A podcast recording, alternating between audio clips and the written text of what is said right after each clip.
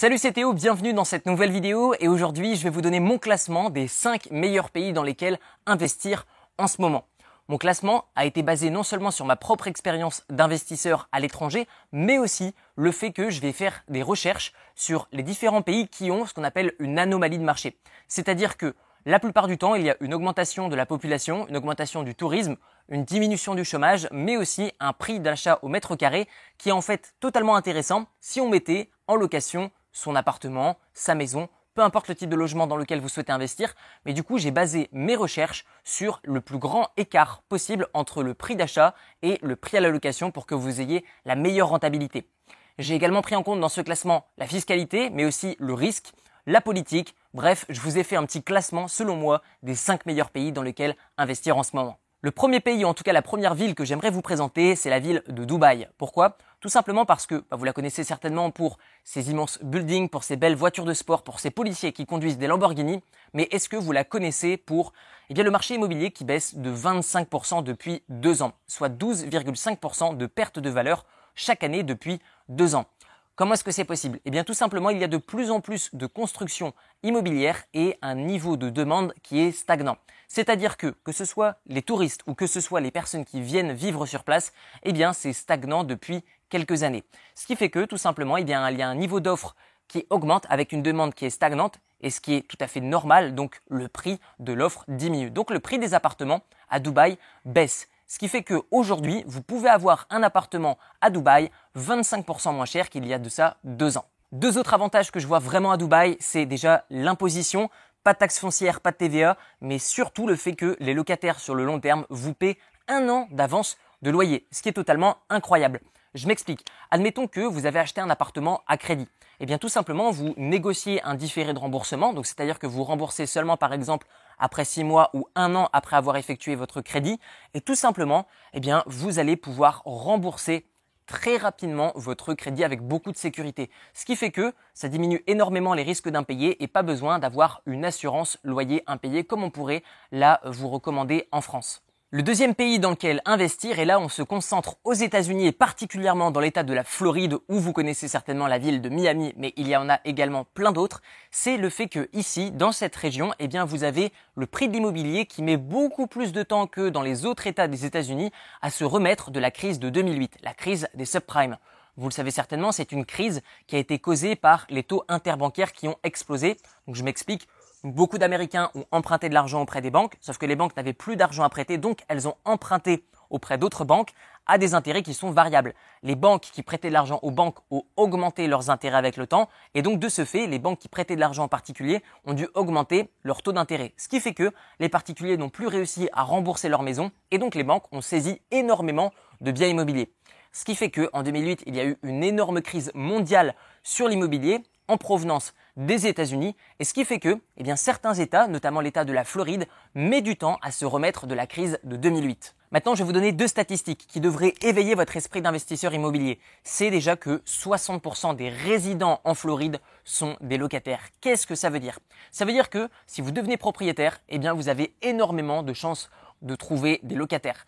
Un système qui est également très intéressant aux États-Unis, c'est que eh bien, les locataires vont avoir un score. C'est-à-dire qu'ils vont avoir un score de location. C'est-à-dire que, admettons qu'un locataire eh bien, génère pas mal d'impayés auprès d'un propriétaire. Eh bien, en fait, en ligne, vous allez pouvoir consulter le score du locataire, c'est-à-dire son score de solvabilité auprès des propriétaires, auprès de qui il loue son bien. Donc en toute transparence, vous allez pouvoir savoir en un claquement de doigts ou plutôt en quelques clics quelle est la solvabilité du locataire que vous allez trouver. Une autre statistique qui est énorme, c'est aussi le fait que le prix moyen au mètre carré dans les zones résidentielles en Floride avoisine les 1000 dollars le mètre carré. Alors forcément, vous n'aurez pas un appartement en plein centre de Miami, mais d'un point de vue purement statistique, d'un point de vue purement des chiffres, eh bien en fait, le prix d'achat au mètre carré est très intéressant comparément au prix moyen de location au mètre carré. Pour la troisième destination, nous avons besoin de prendre l'avion et nous partons en République dominicaine, avec un prix moyen au mètre carré d'achat des terrains avoisinant les 400 euros le mètre carré. Ce qui fait que vous allez pouvoir investir dans des zones hyper centrale avec vraiment un investissement long terme qui est sécurisé. Le seul inconvénient que je vois en République dominicaine, c'est le fait que vous avez une imposition lorsque vous achetez votre bien immobilier, c'est-à-dire des espèces de frais de notaire comme on pourrait appeler ça en France, de 3,5% lors de l'achat.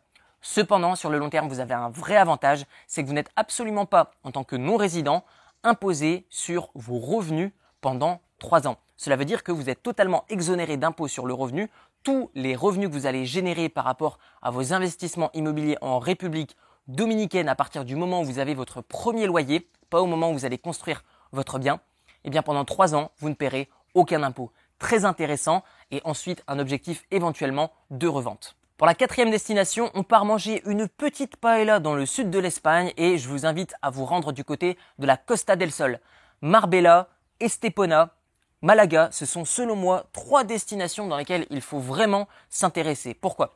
Alors vous avez différentes manières de gagner de l'argent dans l'immobilier. Vous pouvez investir dans l'immobilier locatif long terme, l'investissement dans l'immobilier locatif court terme, donc Airbnb Booking, ou alors par exemple dans le flip, l'achat-revente, ou encore par exemple la promotion immobilière, le fait d'acheter un terrain et de faire construire.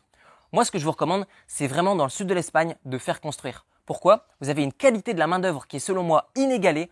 Vous avez des délais de construction qui sont extrêmement rapides et vraiment un suivi hyper professionnel. Par le passé, ça pouvait être risqué. Pourquoi? Parce que lorsque vous faisiez confiance à une entreprise qui construisait votre bien, eh bien, elle allait vous demander beaucoup d'apports d'un seul coup.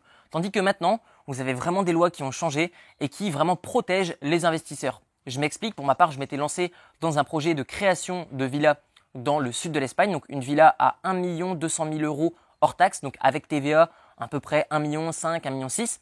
Et du coup, eh bien, euh, en fait, tout était extrêmement sécurisé. C'est-à-dire que mon argent ne revient pas directement au promoteur immobilier, mais en fait, il est dans une banque partenaire qui, elle, va délivrer au fur et à mesure l'argent au promoteur au fur et à mesure qu'il a besoin pour construire. Et c'est seulement à la fin qu'un huissier de la banque vient pour vérifier que la, construction immobilière est bien euh, terminée et est bien créée comme il a été spécifié dans le contrat. Et ensuite seulement, le promoteur immobilier gagnera sa commission pour avoir construit votre villa ou votre appartement. Un autre gros avantage de l'Espagne, c'est que vous avez une imposition qui est faible, seulement 19% sur le net. C'est-à-dire que, admettons que je génère 10 000 euros de loyer par an, eh bien, admettons que, en déduisant les charges, les coûts, etc., finalement, je n'ai que, par exemple, 5 000 euros de bénéfices, eh bien, je vais payer 19% sur ces 5 000 euros. Mais ça, c'est uniquement possible lorsque vous êtes des non-résidents espagnols. Pour les personnes qui vont devenir résidents espagnols, le niveau taxe va malheureusement augmenter. Et pour la cinquième destination, il va falloir enfiler une petite doudoune vu que là on part en Hongrie à Budapest. Vous le savez certainement, j'ai investi dans l'immobilier en Hongrie et je vous ai fait visiter mes appartements en vidéo depuis ces dernières années. J'ai investi pas mal, pour être honnête avec vous, la plupart de mes investissements sont en Hongrie à Budapest et je vous le recommande très fortement. Pourquoi? Eh bien tout simplement, vous avez déjà une imposition sur vos loyers nets, c'est-à-dire vos revenus nets euh, après les charges, eh bien vous êtes seulement imposé à 15%. Par exemple, je vais générer, admettons, 100 000 euros de loyer par an, je vais déduire donc mes charges, ce qui, va voisiner approximativement à 20% en court terme, en comptant absolument tout, donc 80 000 euros de bénéfices et je vais payer 15% sur ces 80 000 euros. Ce qui est, à ma connaissance, l'un des taux les plus faibles de l'imposition sur mes revenus. Et tout ça, à titre personnel, pas besoin de faire des montages compliqués, par exemple au travers d'une société. Tout est facilement, à titre personnel, faisable. Et le gros intérêt, le gros avantage, c'est que d'un point de vue légal, vous avez les mêmes droits qu'un Hongrois qui achète en Hongrie en tant que Français. Un autre gros avantage de la Hongrie, c'est que vous avez une convention de non-double imposition qui est extrêmement intéressante. Je m'explique. Admettons que vous êtes résident fiscal français, eh bien tous les revenus et tous les loyers, tout l'argent que vous allez générer en Hongrie ne sera jamais imposé en France. Notez également que tout votre patrimoine net en Hongrie ne sera jamais pris en compte dans votre patrimoine en France.